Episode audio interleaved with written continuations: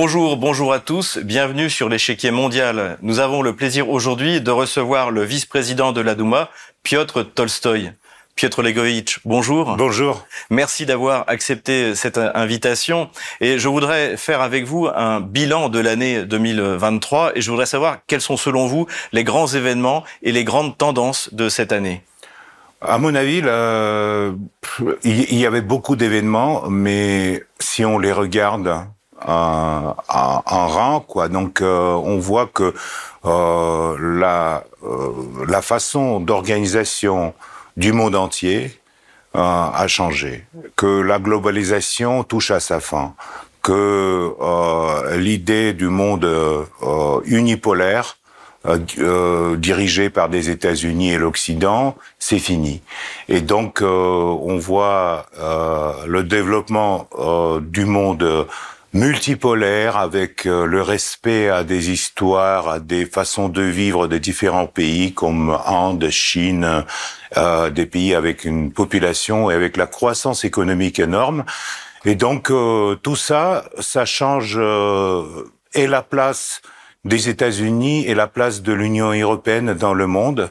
Je crois que on entre dans l'époque quand personne ne peut donner des leçons à personne et ça vaut pas la peine. Donc ça veut dire qu'on sort de euh, l'hégémonie américaine, mais qu'on ne va pas vers une autre hégémonie. Non, je crois, j'espère que, en tout cas, la concurrence des idées, la concurrence des démocraties, la concurrence des euh, des modes de vie, si vous voulez, différents, euh, des civilisations différentes, euh, on, on, le voit très clairement. Aujourd'hui, c'est pas les pays qui sont importants, c'est vraiment les civilisations qui sont importantes. Et donc, euh, on voit qu'il y a la civilisation du, du, du Proche-Orient, des États-Unis, euh, de l'Union européenne, de la Russie, de la Chine. Tout ça, c'est des sujets de, de, de, de cette de cette paysage géopolitique très compliqué. Mais ça commence à s'instaurer d'une façon euh, complètement différente de ce qu'il y avait euh, les derniers 30 ans. Je voudrais m'attarder un petit peu maintenant sur le conflit en Ukraine. En janvier 2023, sur la chaîne, de française, euh, chaîne française BFM TV, vous avez dit que si l'OTAN envoyait des chars, vous alliez les brûler. Vous vous souvenez? Oui, oui. Euh, monsieur le colonel, on va les brûler. Donc, euh, vous, vous, vous savez bien, d'ailleurs, de l'histoire, que les chars allemands ont été déjà brûlés sur le territoire de l'Ukraine. On va le faire encore une fois. Et alors, vous considérez que la mission a été accomplie? Et si oui, d'où vous venez cette certitude? Bah, écoutez, on voit que la mission a été accomplie. Euh, j'ai dit ça tout au début de cette fameuse contre-offensive euh, ukrainienne. Euh, dont beaucoup d'Européens ont espéré qu'on va écraser la Russie, on va, euh, avec cette offensive, changer euh, la situation en Ukraine. Finalement, euh, à mon avis, c'est un désastre historique pour l'Europe.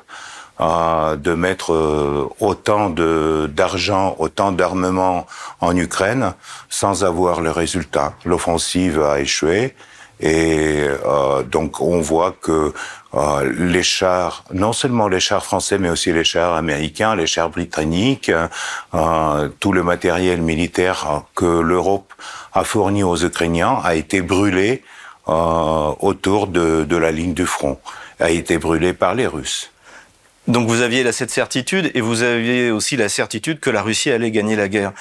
Cette certitude-là, elle vous vient d'où? Bah, parce que la Russie a raison dans, dans cette guerre, la première chose, parce que notre histoire euh, nous montre que à chaque fois que euh, l'Europe collective euh, a commencé une guerre contre la Russie, à l'époque de Napoléon ou euh, pendant la Deuxième Guerre mondiale, la Russie a terminé cette guerre soit à Paris, soit à Berlin.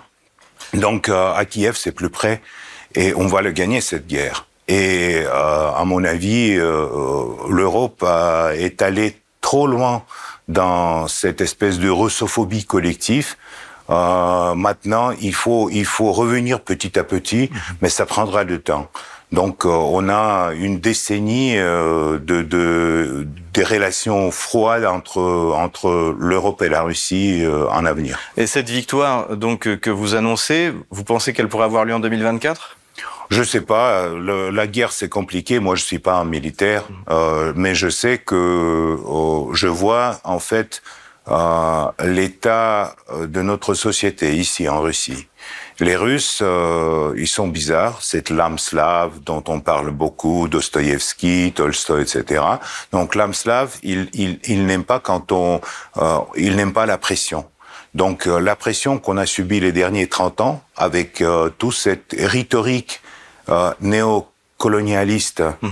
européenne sur le droit de l'homme, sur le, les, les priorités de l'état de droit et tout ça, on voit aujourd'hui l'hypocrisie de l'Occident vu les événements à Gaza avec euh, euh, les bombardements israéliens. On voit qu'est-ce que ça vaut. Donc euh, heureusement que nous, on n'a pas cru à l'époque et on ne croit jamais à, à, des, à des choses qui aujourd'hui continuent à répéter les leaders européens. Ils voulaient gagner la guerre sur le champ de bataille. Borrell a dit clairement, il faut pas de négociation, il faut gagner la guerre sur le champ de bataille. Donc on verra bien euh, où le champ de bataille va se terminer à la frontière polonaise ou je sais pas euh, quelque part. Et où sera la frontière polonaise? Où sera la frontière polonaise effectivement.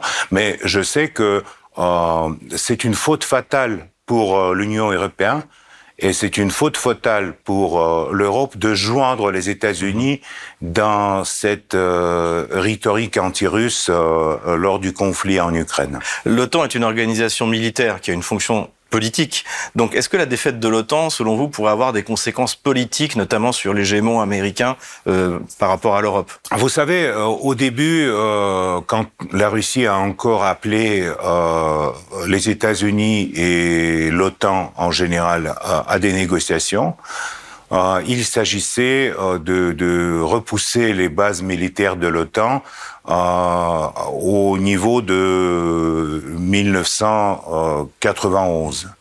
Donc euh, cet appel a été ignoré parce que les États-Unis et l'Union européenne, ils ont pensé que la Russie c'est un petit pays régional et donc il, n'a aucune influence euh, sur cette question. L'OTAN va s'élargir parce que les pays veulent euh, la protection de l'OTAN. Pour nous, pour les Russes, qu'est-ce que cela veut dire? C'est très simple à expliquer à mon avis, mais personne ne veut ne veut le faire. Cela veut dire que si il y a par exemple les missiles de l'OTAN sur le territoire ukrainien, euh, on a 3-4 minutes du moment du lancement de missiles jusqu'à notre réponse. Si les missiles sont en Allemagne, on a 10 minutes. Donc euh, pour nous, c'est une question de la sécurité nationale. C'est ce que en Occident on n'a pas compris. Et on va assurer notre sécurité euh, nationale, géopolitique, par tous les moyens qu'on a notamment aussi par les moyens militaires, mais aussi par les moyens diplomatiques. On va attendre que Oh, la situation se change. Le 2023, c'était aussi une année importante pour les BRICS. Alors prenons un peu de largeur, sortons du continent européen. Comment vous voyez cette évolution avec euh, l'entrée au début 2024 de, de, nouveaux membres? Mais regardez, après après le début euh, de la crise en Ukraine, euh, les États-Unis et l'Union européenne, ils ont mis en but isoler la Russie. Aujourd'hui, deux tiers ou trois quarts de la population mondiale euh, avec la Russie dans le BRICS. BRICS c'est pas euh, c'est pas en alliance militaire, c'est en alliance économique. C'est une communauté économique euh, pour des échanges euh, surtout économiques, mais avec l'Inde, Chine, euh, bientôt Argentine, euh, Égypte. Euh, donc il y a l'élargissement du BRICS et avec cet élargissement, on voit que deux tiers de la puissance mondiale en finance, en économie, euh, commencent en nouveau alliance, commencent à travailler ensemble, euh, même sans, sans dollars, en utilisant les devises nationales. Alors, vous parlez de la Chine. On, les, les, détracteurs, donc de, notamment de la Russie, euh, disent que l'alliance entre la Chine et la Russie est déséquilibrée dans la mesure où la Chine est beaucoup plus puissante industriellement. Qu'est-ce que vous répondez à ces gens-là? On est très différent avec les Chinois. Ils sont peut-être plus puissants industriellement, mais euh, la Russie a sa propre histoire et sa propre brutalité, si vous voulez, sur la scène internationale. Donc les Chinois respectent ça. Mhm. Nous, on respecte euh, tous les euh, euh tous les nuances euh, historiques, euh, politiques euh, et économiques euh, de la Chine, mais cela dit, la Russie n'a jamais été et ne sera jamais un partenaire petit arrière mhm. arrière la Chine. On a l'impression quand on regarde la relation entre Xi Jinping et Vladimir Poutine, il y a quelque chose de spécial entre entre ces deux chefs d'État. Mais ils sont ils sont de même génération mhm. et à mon avis tous les deux ils apprécient quand on tient la parole. Dans la politique internationale, c'est important. Euh, contrairement à Macron, Scholz, euh, des leaders britanniques qui se changent euh, à, la vitesse vraiment impressionnante, les leaders comme le leader russe, le leader chinois, ils, ils savent que d'abord ils ont le temps devant eux mhm. et la deuxième chose, euh, il tient la parole, donc il tient les accords. C'est ça ce qui est important aujourd'hui, c'est être sûr de ton partenaire, même si ce partenaire est un peu euh, émotionnel et de temps en temps sort de comme par exemple M. Erdogan, le leader turc, mais l'essentiel euh, dans, dans les contacts euh, euh personnels, c'est justement cette entente, cette, cette chimie, comme on appelle, euh, entre les leaders mondiaux. Vous faites allusion aux accords de Minsk qui n'ont pas été respectés par la, France et l'Allemagne qui les parrainaient quand vous dites que vous appréciez effectivement qu'un partenaire euh, soit, soit, Mais en fait, la, France et l'Allemagne, les leaders français, Hollande et Angela Merkel de l'Allemagne, ils ont, ils ont reconnu aujourd'hui que les mmh. accords de Minsk, c'était le moyen de sauver l'Ukraine de la défaite militaire inévitable euh, à Donbass et d'aider à l'Ukraine euh, de, de un peu renforcer sa infrastructure militaire avec l'aide occidentale. Donc euh, pour nous, c'est une c'est une approche qui qui on peut pas apprécier vraiment quand on te ment dans les yeux.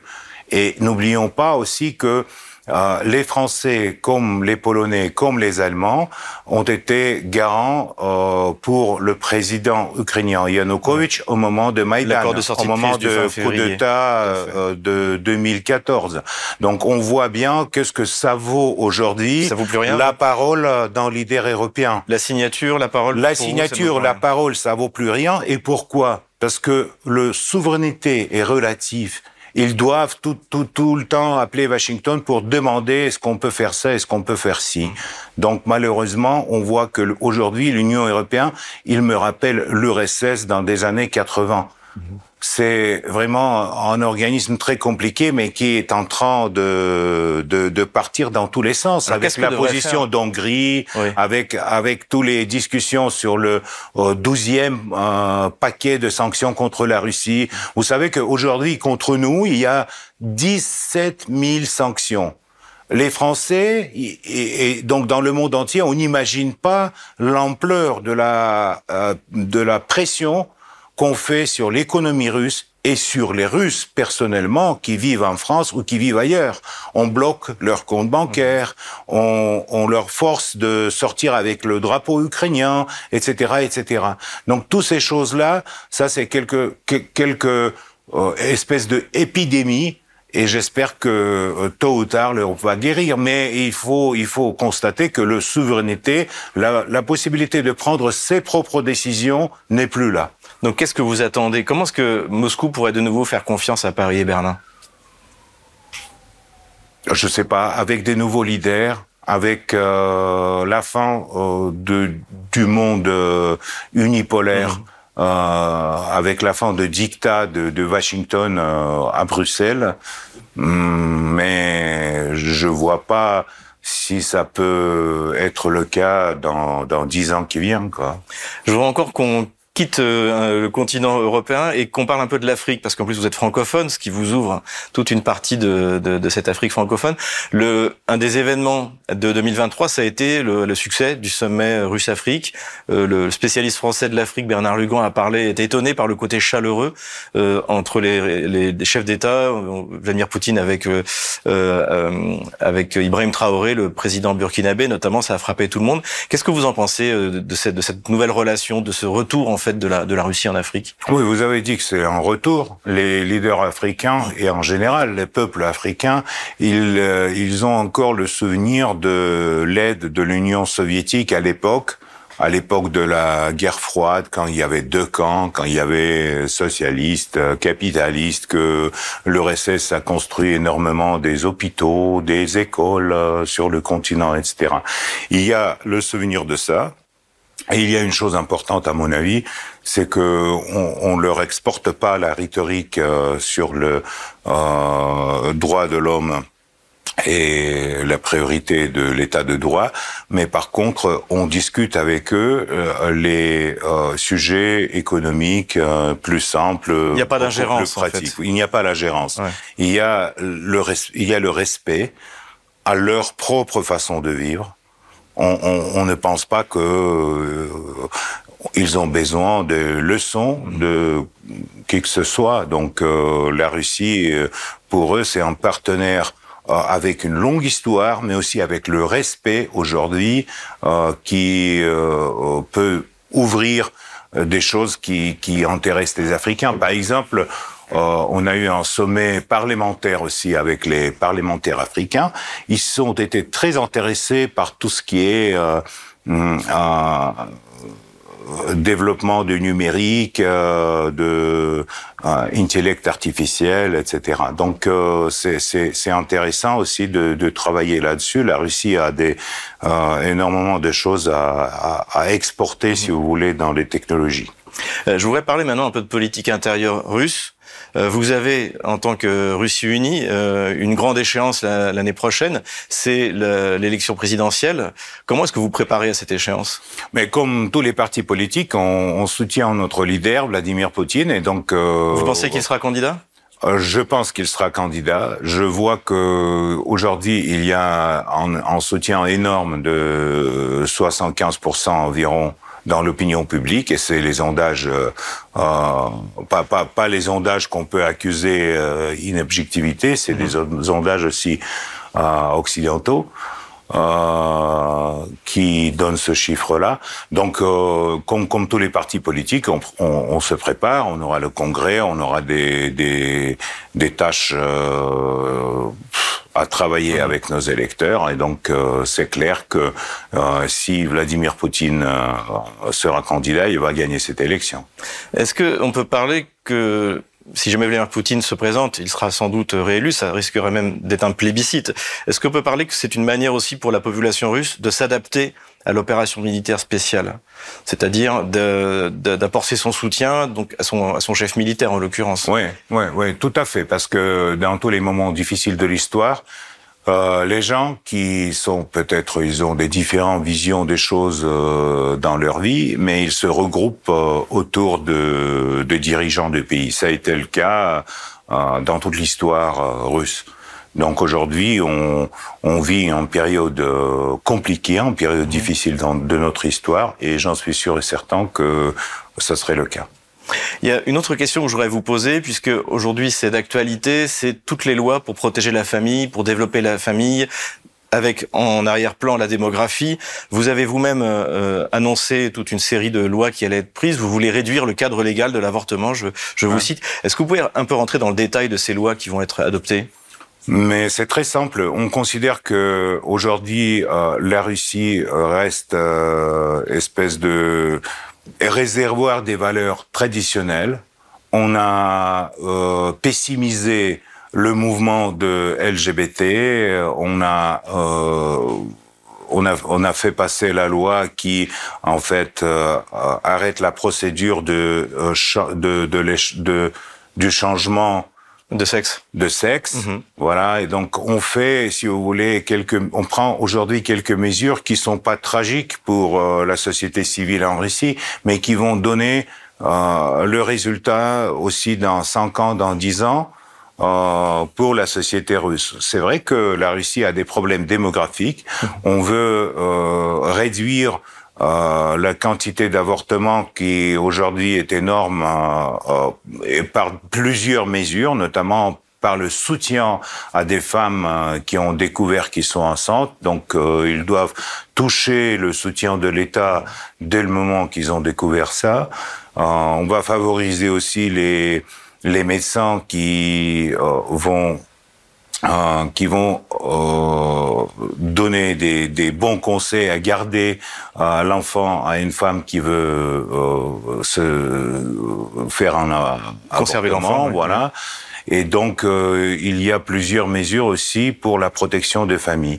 Parce qu'en fait, c'est ce qui a dit aussi notre président, et c'est ce que nous, on pense, c'est que très important aujourd'hui, protéger la famille euh, traditionnelle en Occident, on, on, on, protège beaucoup des pervers, des gens avec euh, des, euh, des problèmes euh, parfois même psychologiques, changement de sexe et tout ça. Nous, on trouve qu'il faut protéger le, protéger le contraire, qu'il faut protéger la famille avec les enfants, la famille soi-disant normale. Mhm. Et donc, il faut aussi que c'est les familles qui choisissent à quel moment raconter telle ou telle chose à ses enfants. Et c'est pas la presse, c'est pas l'internet, c'est pas la vague euh, de LGBT qui entre dans le cerveau d'enfants à 4 ans ou à 5 ans dans l'école primaire. Donc euh, c'est ça. Vous avez aussi des lois pour les familles nombreuses pour les soutenir oui, on a, on a aussi, on va, on va aussi adopter. On a, vous savez, la Russie c'est c'est un pays fédératif, ce qui on, parfois on ignore en Occident. On a des régions avec la population musulmane, on a des régions au nord de la Russie où il y a très peu d'enfants, etc. Donc il est difficile de donner un statut uni pour tout le pays à des familles, à, comment on dit en français, à des familles où il y a beaucoup d'enfants. Une famille nombreuse. Voilà, famille nombreuse. Donc on n'a pas, on n'a pas une solution exacte pour tout, pour toute la territoire de la Russie, parce que dans dans des régions du sud il y a 6, euh, 7 enfants parfois, c'est c'est en norme, et tandis qu'au nord il y en a beaucoup moins que deux. Mhm. Voilà, donc euh, euh, c'est c'est pour ça que c'est c'est c'est un travail difficile, mais on on, est en, train de le faire pour euh, changer la situation. Je voudrais parler, puisqu'en plus vous parlez de la population russe et de la géographie russe. La Russie s'est agrandie. Euh, ça fait déjà un peu plus d'un an. Euh, vous êtes allé dans les nouveaux territoires, les, je dirais pas les nouveaux territoires, puisque c'est toujours été la Russie, dirons Ouais, ouais, c'était territoire historique, mais aujourd'hui, ça, ça, on les, on, les appelle les, les nouveaux régions russes. Oui, oui, je suis allé, bien sûr, comme tous les députés. Euh, on, y va régulièrement pour euh, parler avec euh, nos compatriotes qui sont sur le front, nos soldats, nos officiers, pour aider à, la population qui habite là-bas parce que les gens ont été vraiment lâchés par l'Ukraine pendant les derniers 20 ans. Et donc euh, après cette guerre il faut il faut les aider. La Russie a fait beaucoup pour renouveler l'infrastructure. On a construit énormément de euh, des, des, autoroutes euh, des tout ce qui concerne l'infrastructure dans le nouveau région. Mmh. mais j'en suis sûr et certain que encore des nouveaux régions de la Russie, donc euh, il faut se préparer euh, de retaper cette partie de l'ex-Ukraine soviétique. Et ces régions-là vont voter pour l'élection présidentielle? Oui, bien sûr. Bien sûr, ça fait partie de la Russie. Mhm. Euh, pour nous, il y en a aucun doute. Et ce qui est important, et ce qui est important de dire aussi, ce qu'on s'en fout de la reconnaissance ou pas reconnaissance de l'Europe occidentale euh, et des États-Unis. Il faut pas oublier que la Russie, c'est le plus grand pays de l'Europe. Le petit morceau de l'Europe qui s'appelle l'Europe occidentale euh, peut reconnaître ou pas reconnaître. C'est comme avec euh, euh la présence de la République d'Estonie à l'intérieur de l'URSS. Ça n'a jamais été reconnu par les États-Unis et par l'Europe, mais ça faisait partie de l'URSS. Donc, euh, on s'en fout de, de, problèmes de reconnaissance et les élections vont passer sur des nouveaux régions aussi. Vous êtes en contact avec les populations de, de ces régions-là? Comment est-ce qu'il alors je ne parle pas du Donbass qui est de toute manière à mon avis a toujours été russe, mais euh, Zaporozhye, euh, Kherson. Comment est-ce que ces populations en fait euh, réagissent à le fait de, de faire de nouveau partie de la Russie?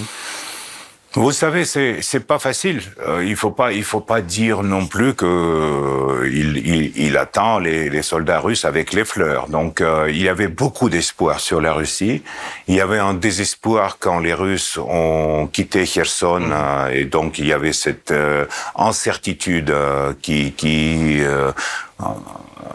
était dans la région. Mais généralement euh, vu l'attention que le gouvernement de Moscou, euh, le président Poutine, euh, le Parlement donne à ces, ces régions, on, on, invite, par exemple, là maintenant pour les fêtes du Noël, on invite les enfants de Zaporozhye et, et Kherson à Moscou. Il y a tout, plusieurs groupes des enfants qui vont passer le Noël à Moscou, et ce temps-là, les employés de la mairie de Moscou vont retaper chez eux les, réseaux électriques et mmh. tous les réseaux communaux le temps que les enfants sont à Moscou. Donc voilà, ça c'est un exemple que euh, dans des familles moscovites, euh, les pères partent là-bas pour travailler et pour euh, refaire l'infrastructure, retaper l'infrastructure de nouveaux régions, tandis que les enfants de nouveaux régions arrivent ici pour euh, faire la fête dans la capitale russe. Piotr Tolstoy, ma dernière question. La Novorossiya, c'était pas que le Donbass, à part Kherson. C'était aussi Nikolaïev, Odessa, Krivoy Rog, Kharkov. Dnipropetrovsk. Dnipropetrovsk. Vous allez, Yekaterinoslav. Ouais. Vous allez vous arrêter là ou là, je veux dire, euh, dans la réunification, ou vous allez continuer euh, d'autres régions en Ukraine? On va voir. On va voir. Il faut, il faut pas faire des pronostics euh, euh, très, très, très optimistes euh, ou très pessimistes. Il faut suivre les décisions qui sont prises par euh, le commandement de l'armée russe sur place. Si on aura la possibilité, euh, on va revenir dans les régions où, la, où habite la majorité des Russes. En fait, ce qui est intéressant aussi, c'est qu'en Occident, on ignore le fait que l'Ukraine toujours faisait la partie de la mmh. Russie. Ils pensent que l'Ukraine c'est un État indépendant qui a été qui a été agressé, etc. Odessa c'est une ville russe euh, construite par euh, la grande Catherine euh, et un Français, le duc de Richelieu. Oui, oui, oui, et le duc de Richelieu. Et d'ailleurs, l'Odessa, cela veut dire que l'eau de ça. Donc euh, c'est même euh, même euh, la, la provenance de, de, de tout ça, c'est déterminé par l'histoire russe. Merci Piotr Tolstoy. De rien, merci à vous. Je rappelle que vous êtes vice-président de la Douma. Merci à vous d'avoir suivi cette émission. Je vous donne rendez-vous la semaine prochaine pour un nouveau numéro de l'échiquier mondial. À bientôt sur RT en français.